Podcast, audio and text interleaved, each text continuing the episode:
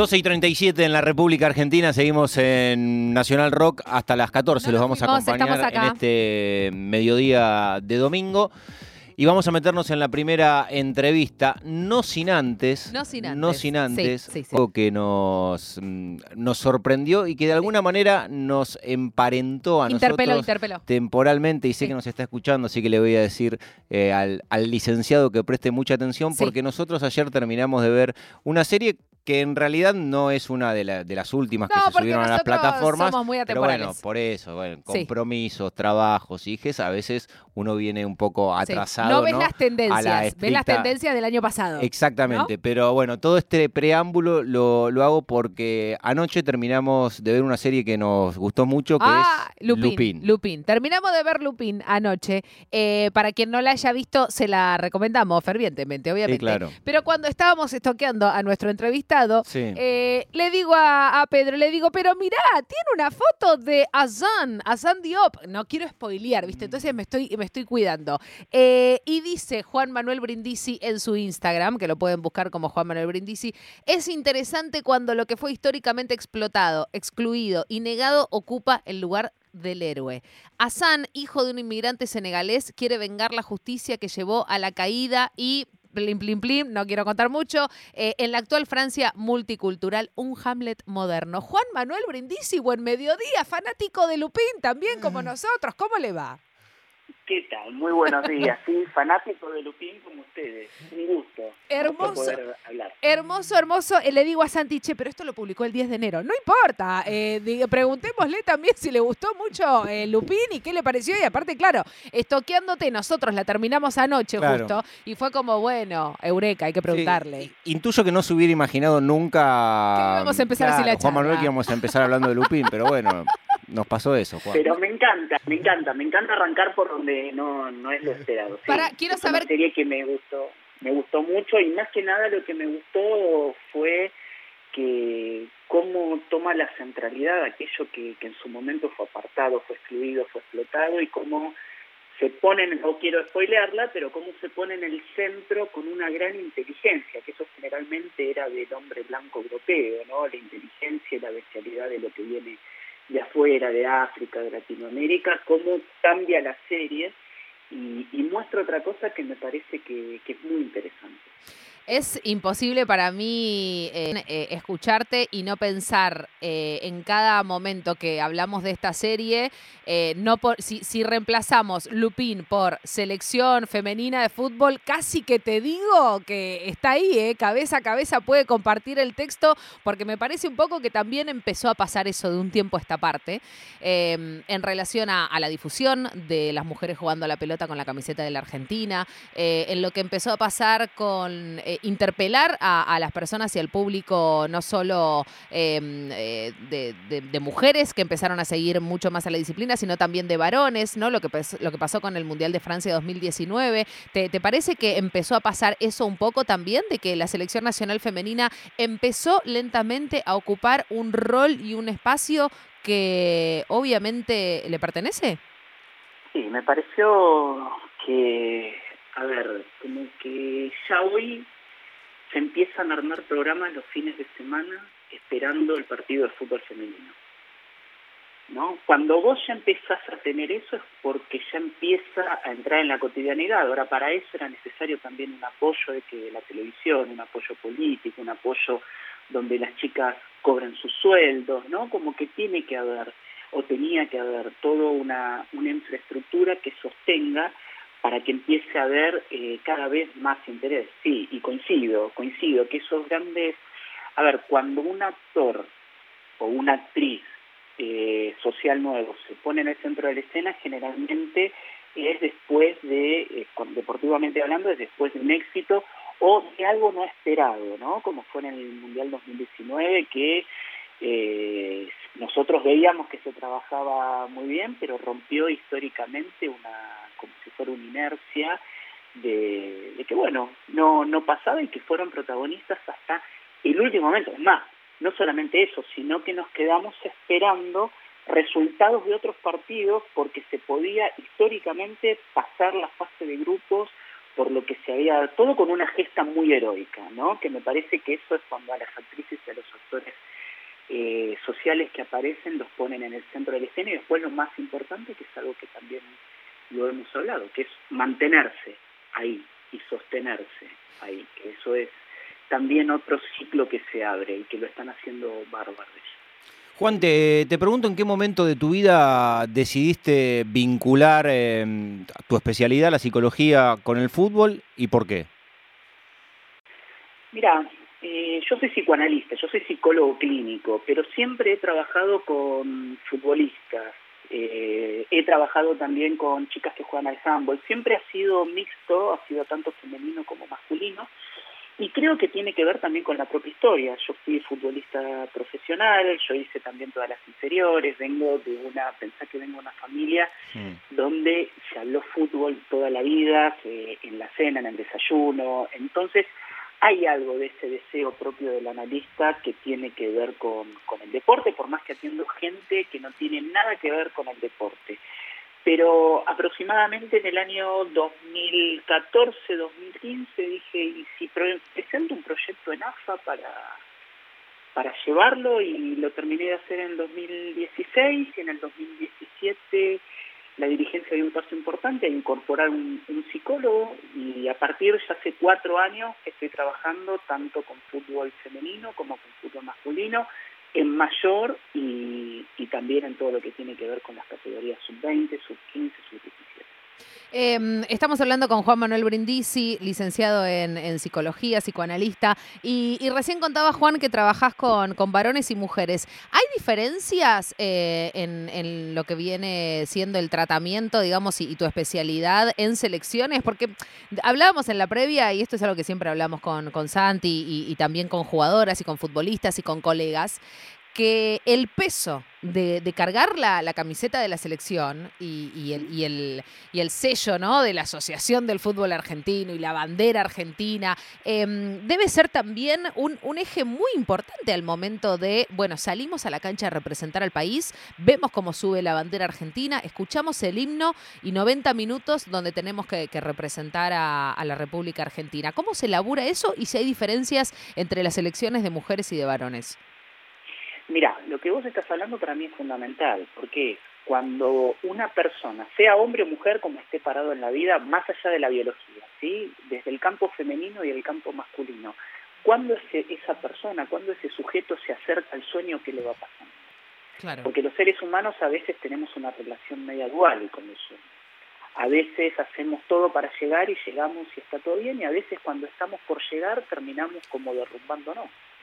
Entonces, el punto está poder ver en cada caso en particular que eso sea un factor de potenciación del talento y no de inhibición, que no tiene que ver con una voluntaria solamente. Hay personas que han trabajado muchísimo y tienen historias de vida muy difíciles y cuando se están acercando a su sueño hay que saber cómo hacer ese acercamiento al sueño, poder asumirlo, ver cómo se va viviendo, qué va pasando también alrededor. Y mira, yo te diría que hay cosas que tanto el campo masculino como el femenino comparten, pero yo te diría que la principal diferencia es que la mujer tiene menos miedo para hablar. ¿La mujer tiene menos miedo para? Hablar. Ah. Hablar. Tiene menos miedo para hablar la mujer. El varón es como, o quien está más del campo masculino, siempre está midiendo un poquito más, por más que después se suelte, y por supuesto que eh, hablar con el psicólogo es una relación de, que requiere que se establezca la confianza, que, vos creas que el otro te puede ayudar en algo, que vos dirijas tu demanda hacia esa otra persona, que después se termina haciendo. Pero en ese punto la mujer es como que es eh, más, podríamos decir, más eh, sincera y que habla más de lo que le pasa, eh, te podría decir, más rápido. Eso sería la diferencia en el campo masculino y femenino. Después hay cosas que son muy parecidas muy parecida. Y después hay otras cosas que yo te lo pongo más en el terreno del caso por caso. Bien. Pueden haber dos hombres que le esté pasando lo mismo, pero con uno es diferente por algo de la historia. Puede haber dos mujeres que le esté pasando algo parecido, pero que ahí también hay que hacer como hilar un poquitito más fino a ver qué le pasa a cada una con su propia historia, con su propio deseo, con sus propios proyectos y todo eso. Pero a grandes rasgos es así, lo que yo veo. Juan, ¿y, te parece, digo, esto que vos decías de que la mujer tiene menos miedo de hablar, que la mujer es más sincera, eh, yo lo relaciono, eh, pero automáticamente hasta con una cuestión cultural y, hasta patriarcal, ¿no? Porque los varones tienen que jugar la pelota, no pueden, ¿no? Eso, digo, el varón no puede llorar, el varón no puede hablar, y menos en el fútbol. El varón tiene que enfocarse nada más a jugar, y la mujer, indefectiblemente, eh, no puede tanto jugar a la pelota, pero sí tiene que hacerse cargo de un montón de otras cosas. ¿Te parece que también es el peso de las masculinidades? Sí, coincido con lo que estás diciendo, creo que tiene diferentes, creo que está multideterminado, creo que tiene diferentes componentes. Vos traes el componente cultural que está muy en boga, coincido con vos, y hasta a veces los propios hombres también son, vamos a decir, aplastados por el patriarcado. Claro, obvio. Por lo que se espera y por lo que se espera de ellos. Pero sí, y después hay otros componentes, pero a grandes rasgos yo te diría que la mujer tiene una relación con la verdad o el campo femenino, ¿sí? Para no, a ver, para no hacer alguien que nace con un cuerpo de mujer. Para no binarizar la charla, perfecto, perfecto. Tal cual, tal cual. Me parece para no para que la biología sea un dato, pero que no sea eh, un dato determinante, sino un dato claro, tal cual, que sea un dato de partida, ¿no? Yo lo veo más por campos masculinos y femeninos de cómo cada ser humano va subjetivando su propio cuerpo, su propia vida y esas cuestiones, pero quien está más del lado de lo femenino tiene una relación con la, verdad, con lo que sucede más directa y más frontal.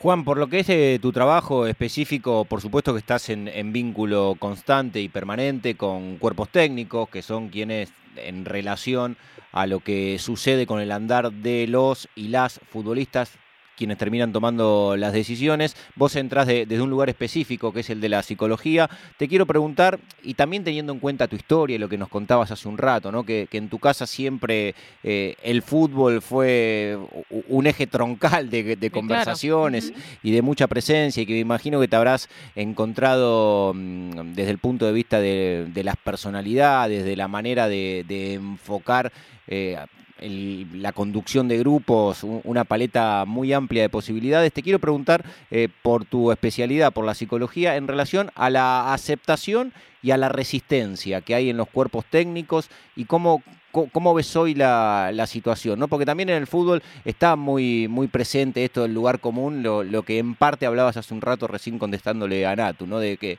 eh, los varones fundamentalmente no, nosotros lo resolvemos, inclusive desde los cuerpos técnicos que, que, no eran este, quizás muy, muy permeables a, a, la incorporación de otros especialistas. ¿Cómo está hoy esa, esa situación de aceptación y resistencia al laburo, por ejemplo, como el que haces vos, Juan? Mira, te cuento desde mi experiencia lo que me he encontrado, cuerpos técnicos muy evolucionados, en el, ¿dónde está el punto de evolución? Que saben que tienen mucho saber, pero que hay otros saberes específicos donde puede venir gente especializada en ellos a complementar el saber que ellos tienen, como para que ellos tengan una visión. Hoy por hoy está mucho más abierta la psicología, si bien, a ver, pensemos que siempre hay una situación de tensión, no de pelea, pero sí de tensión, ¿no? Hasta que, como decía anteriormente, se vea que se guarda la, información, que la información no se filtra, hasta que se vea que, bueno, a ver cómo interviene este psicólogo o esta psicóloga, hasta que también te vas ganando la confianza, como en cualquier trabajo, pero cada vez más, cada vez más lo que vos te vas encontrando es que los cuerpos técnicos están más abiertos a incorporar. Es más, yo te digo, no solamente lo que yo propongo, sino también lo que me van pidiendo. Me van pidiendo más de lo que yo propongo y eso es buenísimo. Porque habla de dos cosas. Uno, que los cuerpos técnicos vienen más abiertos y dos, que bueno, que uno puede ir haciendo un trabajo que, que puede ser valorado y que se va reflejando con una demanda mayor. Así que por hoy está así la cosa. Mira, muchas veces eh, cuando me preguntan yo respondo que hoy por hoy un cuerpo técnico es muy parecido a un equipo de Fórmula 1, ¿viste? Cuando el auto llega y vos tenés muchos especialistas que vos tenés, sabés cuál es el que manda, pero que esos, eh, ese que manda coordina a todos los demás, entonces llega el auto y va tocando uno, no sé, una tuerca, el otro va tocando un bolón, el otro pone el, lo que es eh, la nafta, el otro bueno, hoy los cuerpos técnicos de fútbol cada vez tienden más a eso, si vos te fijas. Analistas de video, nutricionistas, entrenador de arquero. Ahora en Europa hay una nueva tendencia también que empiezan a ver, eh, más allá del entrenador, del head coach, empiezan a ver también especialistas en defensa y en ataque, ¿no? que también se incorporan, ayudantes de campo. Entonces es que vos vas viendo los viajes y la mayoría de las delegaciones tienen el plantel de jugadores y de jugadoras y también tiene un plantel de especialistas como vos lo ves hoy en Argentina, en Brasil, en Holanda, en Inglaterra, en Estados Unidos, que viaja una persona especialista en manejar el dron para grabar los entrenamientos. Eh, cada vez son más, el punto es eh, que la, lo interdisciplinario sea intradisciplinario y poder potenciar que en definitiva todos trabajamos para el entrenador y para los jugadores y jugadoras. Estamos hablando con Juan Manuel Brindisi em, y sabes que te, escuché en una entrevista que, charlaste con dos personas que en esta mesa queremos mucho, que son Mariano Hamilton y, Roberto Caballero. Y me interesó muchísimo en, la charla que, compartiste con ellos, eh, Juan, que em, vos dijiste eh, los cuerpos técnicos eh, o, el pensamiento quizás em, de, de, la opinión pública, el pensamiento formado, el sentido común, que vos contratás un psicólogo para trabar al 9 y que pueda empezar a meter goles no es ese, digamos, ¿no? Un, psicólogo, si vos contratás un psicólogo deportivo para destrabar al 9 y que meta goles, estamos equivocados, que, tiene que ver con un trabajo eh, más estructural, si se quiere. ¿Cómo se, cómo se labura, eh, también pensando en, las diferencias que tiene el fútbol femenino y masculino en, nuestro país, eh, con, con, con los planteles femeninos, ¿no? Donde las formaciones son distintas, donde son mujeres que son madres, que estudian, que son jefas de hogar también, que, no pueden solo dedicarse al fútbol y eso en la cabeza me imagino que también ocupa eh, muchos espacios, eh, que, llegan de entrenar y tuvieron que dejar a la piba en un lugar, al otro hijito con, ¿no? en el colegio, que vuelven y tienen que hacer la cena, digo, que, el fútbol no es su prioridad. Eh, ¿Cómo logramos un fútbol competitivo femenino? Bien, bueno, qué interesante esto que vos estás planteando, porque vos sabés que lo que yo trabajo tanto a nivel grupal como a nivel individual. Y a nivel grupal, más allá que hacemos juegos, y para mí lo mejor con un equipo competitivo es trabajar jugando y después hacer las charlas que van a la profundidad y al hueso y a lo que se necesita. Siempre lo que ponemos de manifiesto es que detrás de la jugadora está la mujer y que la mujer tiene muchas esferas. Entonces que muchas veces, sin que ellas a veces se den cuenta, algo de esas esferas se lleva dentro de la cancha. El tema no es eh, negarlo eso porque esa es la propia condición humana. ¿Qué hombre, qué mujer cuando va al trabajo, alguna de las esferas que conforman su ser, no te hace un obstáculo o una potenciación? Lo importante es poder verlo y poder trabajarlo, pero en este punto, eh, detrás de la jugadora está la mujer, detrás de la jugadora también puede estar la madre si es que eligió eh, ser madre, que esas esferas vengan y los puedan trabajar. Por eso me parece que es muy importante que dentro de un plantel competitivo no solamente trabaje alguien con formación de psicología deportiva, sino también de psicología clínica. Porque si no, vos vas a empujar al rendimiento, vos vas a empujar a que... Y lo que le está pasando es otra cosa, lo que le está pasando es una angustia de otro orden, capaz eh, su compañero o su compañera no están pasando por un buen momento, tal vez tiene un problema con el hijo y ella está pensando, generalmente la mujer está pensando mucho más, lo que por más que esté enfocada en su viaje o en su torneo, también está enfocada emocionalmente mucho en lo que está dejando, ¿no? Entonces, eso también hay que darle un lugar a la hora de la competencia, porque si vos eso lo dejas por afuera, te, te vuelve por la ventana, te vuelve a través del cuerpo, te vuelve a través de desconcentraciones, te vuelve a través de diferentes cosas. Estamos hablando con Juan Manuel Brindisi. Eh, tengo 500 preguntas más para hacerle. No sé, Santiago Pedro. Bueno, pero el programa es finito, no así como el campo de conocimiento y, de estudio que tiene Juan Manuel. Así que le, le vamos a agradecer, obviamente, que muchísimo.